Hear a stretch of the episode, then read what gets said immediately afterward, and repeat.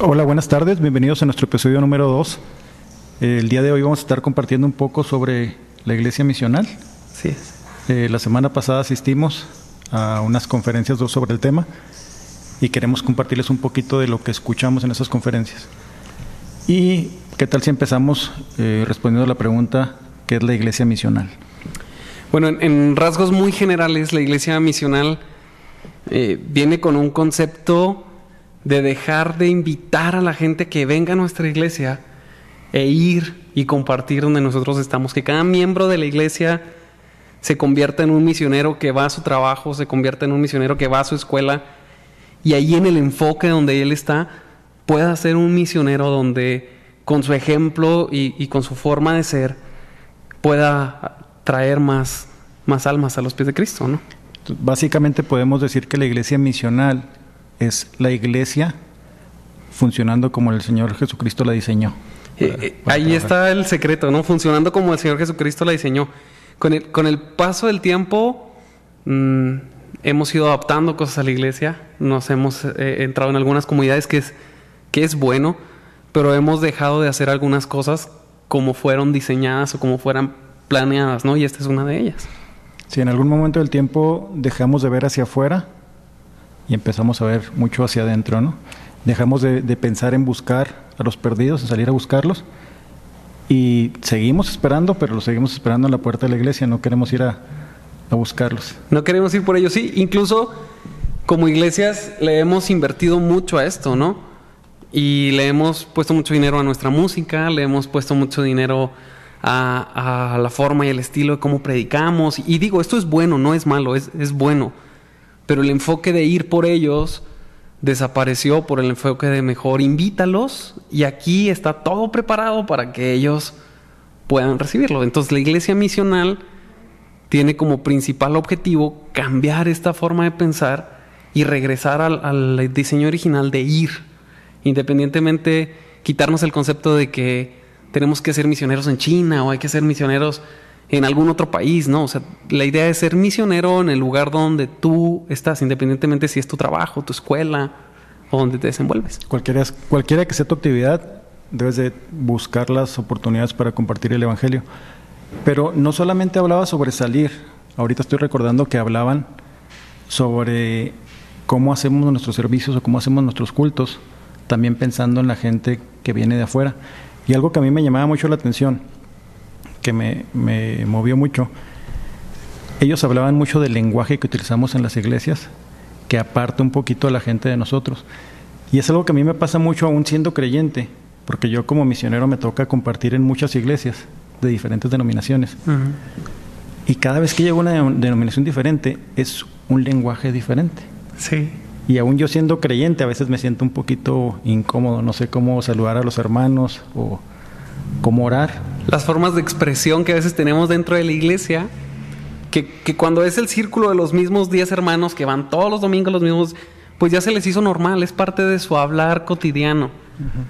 Pero cuando llega una persona nueva y este lenguaje, eh, no, no quiero decir de ninguna forma que esté mal, sino que no se sienten eh, relacionados con este lenguaje, ellos sienten esta incomodidad y entonces deciden alejarse un poco, ¿no? Entonces, una de las, de las ideas de la iglesia misional también es generar un lenguaje ideal o idóneo para la gente que viene de primera ocasión, de segunda ocasión y que realmente viene porque una persona de esa misma iglesia lo impactó afuera con su estilo de vida, con su forma de vivir y dice, wow, quiero ir. Imagínate, llega y luego está un contexto que no entiende, un lenguaje que no entiende, entonces dice, ¿a qué vine si no entendí nada, no? Tal vez sería neutralizar un poquito nuestro lenguaje, ¿no? Exacto, sí. Cuando, como... cuando llega un visitante y tú lo saludas y le dices, hola hermano, ¿cómo está?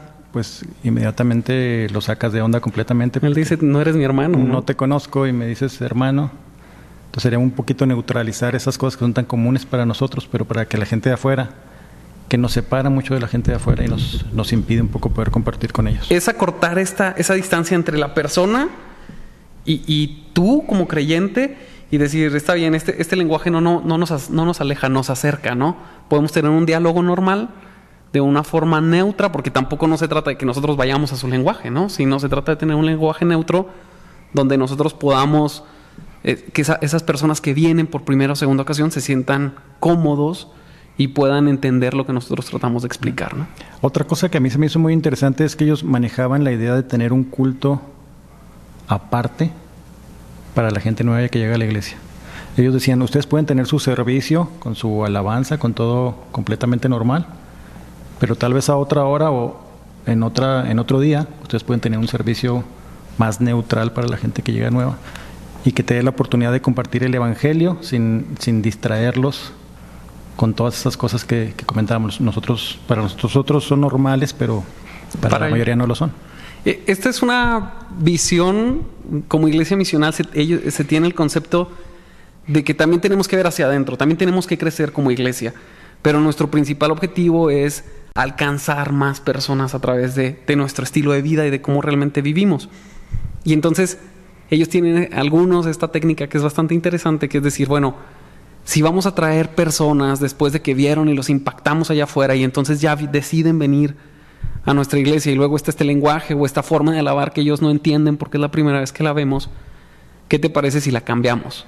Y nuestro culto donde nosotros como iglesia crecemos, lo ponemos el viernes en la noche o el sábado en la noche y, y el culto de domingo a las 12 lo dejamos específicamente para compartir el Evangelio de Cristo y para estas personas que estamos alcanzando, ¿no?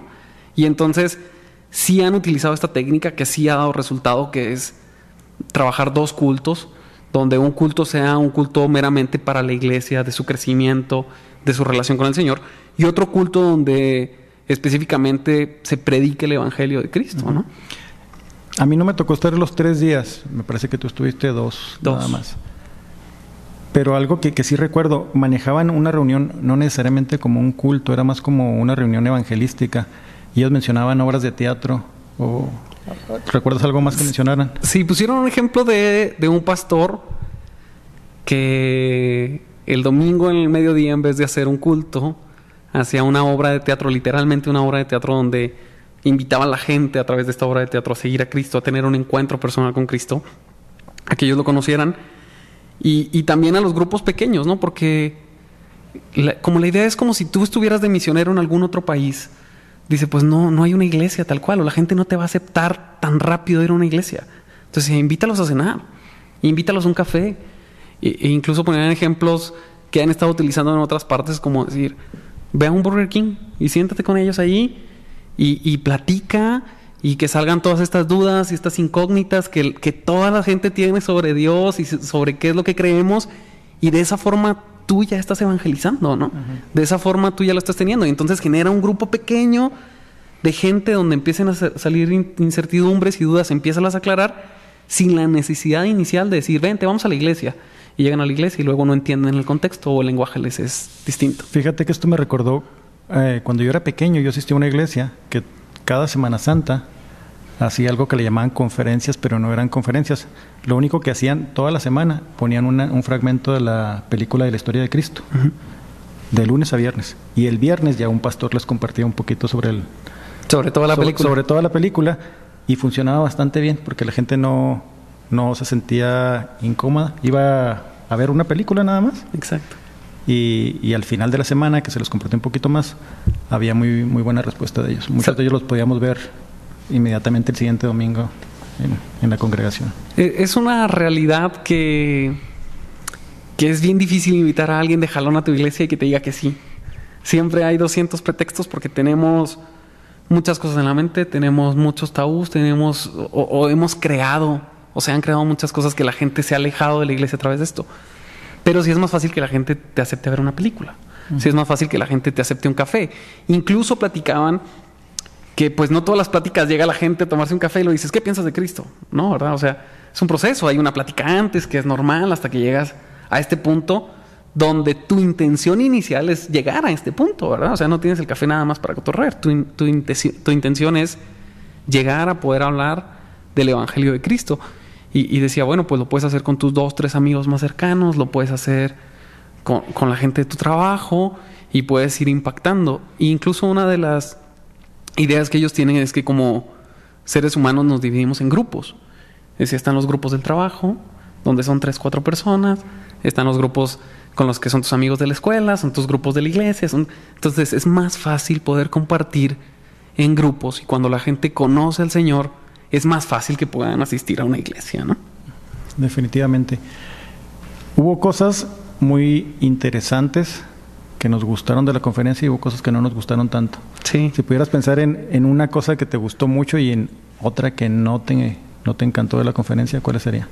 Me gustó mucho el, regresar a esta idea de ser misionero. Siempre pensamos hacer el misionero lejos, pero el Señor me llamó aquí, en ese trabajo y en ese lugar específico donde estoy, y ahí puedo hablar yo de Cristo, ¿no? Y, eso me, me, me hierve, me, me, vuelve a decir, por mucho tiempo hemos estado haciéndole al, no, la gente no quiere venir, no, es que tú ahí estás, ahí lo puedes hacer, ¿no? Sí, exactamente, no, a veces estamos buscando la manera de invitar a la gente a la congregación, cuando sería más fácil decirle, ¿qué tal si nos juntamos a platicar un poquito de lo que yo creo sobre Cristo? Alguna pregunta tan simple como, ¿tienes una Biblia? ¿La entiendes? Eso a nosotros nos ha funcionado con, gente que acabamos de conocer. Inmediatamente cuando decimos, somos misioneros, ¿a qué se dedican? Enseñamos la palabra de Dios. Ah, yo no entiendo la palabra de Dios. ¿Te la explico? explico? es, muy fácil a veces, pero a veces queremos eh, esperar a que alguien más comparta cuando podemos nosotros dar el primer paso y, prepararlos tal vez para que ese choque no sea tan fuerte cuando ellos llegan a una iglesia. Hace unos días tuvimos mi esposa y yo la oportunidad de estar con unos amigos y, no íbamos a... Sí, sí lo pensamos en nuestro corazón y sí lo oramos, pero no íbamos específicamente a hablar de Cristo, simplemente íbamos a, platicar, a pasar un, buen momento. Y una cosa fue llevando a otra y, tuvimos la oportunidad de platicar largo y tendido del Señor. Y una de las cosas es esa. reflexiona en qué dudas tienes y nos sentamos la semana que entra, en 15 días, y lo seguimos platicando, porque esto es un proceso donde la gente poco a poco va a ir conociendo, ¿no? Así es. ¿Y cuál fue la cosa que menos te gustó? Híjole, es una pregunta difícil, pero lo que menos me gustó, creo que la idea de dejar de ser la iglesia que somos para ser una iglesia nueva misional. Yo pienso que yo en mi iglesia, con, con lo que yo estoy haciendo ya, puedo dejar esta idea que yo tenía de invitar a la gente para decir, dentro de mi iglesia puedo convertirme eh, en esta persona, en este misionero local que está en ese trabajo y que ahí comparte, ¿no? ¿Cómo viste el aspecto de que eh, algo que a mí no me gustó tanto, pero tal vez no lo percibí correctamente, es que a veces nos enfocamos mucho en la técnica y dejamos a un lado el Evangelio. Yo pienso que deberíamos de fortalecer la manera en que predicamos el Evangelio y después buscar la manera de alcanzar a las personas, ¿no? No sé si lo percibiste igual. Sí, sí, sí. Realmente nosotros debemos tener como base el Evangelio. O sea, no, podemos tener como base otra cosa. Ahí no se puede sacrificar absolutamente nada. Nada, ¿no? O sea, es, una de las cosas que nosotros creemos. El Evangelio es lo primordial. No podemos decir, vamos a omitir esta parte del Evangelio. No, jamás, ¿no? Sí, no se trata de hacer cosas divertidas para la gente, pero se trata de cambiar la visión a donde debería estar de eh. buscar a las personas afuera. Exacto. Exacto. Incluso si no digo que las técnicas sean malas, no, las podemos utilizar, pero de ninguna forma tenemos que dejar a un lado el evangelio, lo que creemos, la palabra. Si lo que vamos a hacer y las técnicas eh, no van en contra de la palabra de Dios, adelante, vamos a utilizarlas, ¿no? Es bueno, pero no dejar a un lado la palabra. Entonces podríamos concluir que cada una de nuestras iglesias debería ser una iglesia misional. Así es, yo, yo pienso que el propósito inicial de Dios fue ese, como con el paso del tiempo hemos caído en una comodidad y lo hemos ido cambiando nosotros. Debemos de reunirnos para crecer, para edificarnos, para tener comunión, pero cada, cosa que hacemos debemos de estar pensando también en los de afuera. ¿no? Compartir a los de afuera. Eh, básicamente es lo que el Señor nos mandó a hacer como iglesia. Así es. Ok. Pues es todo. Vamos a terminar por ahí y nos vemos en el episodio 2 esta semana. Esta semana. Sí. Si llegas a tener alguna duda, alguna pregunta, con toda confianza estamos para servirte. Y si llegaras a tener alguna idea de tema que quieras compartirnos, adelante. Si quieres apoyarnos, estamos en Facebook, en, YouTube, Instagram. Instagram.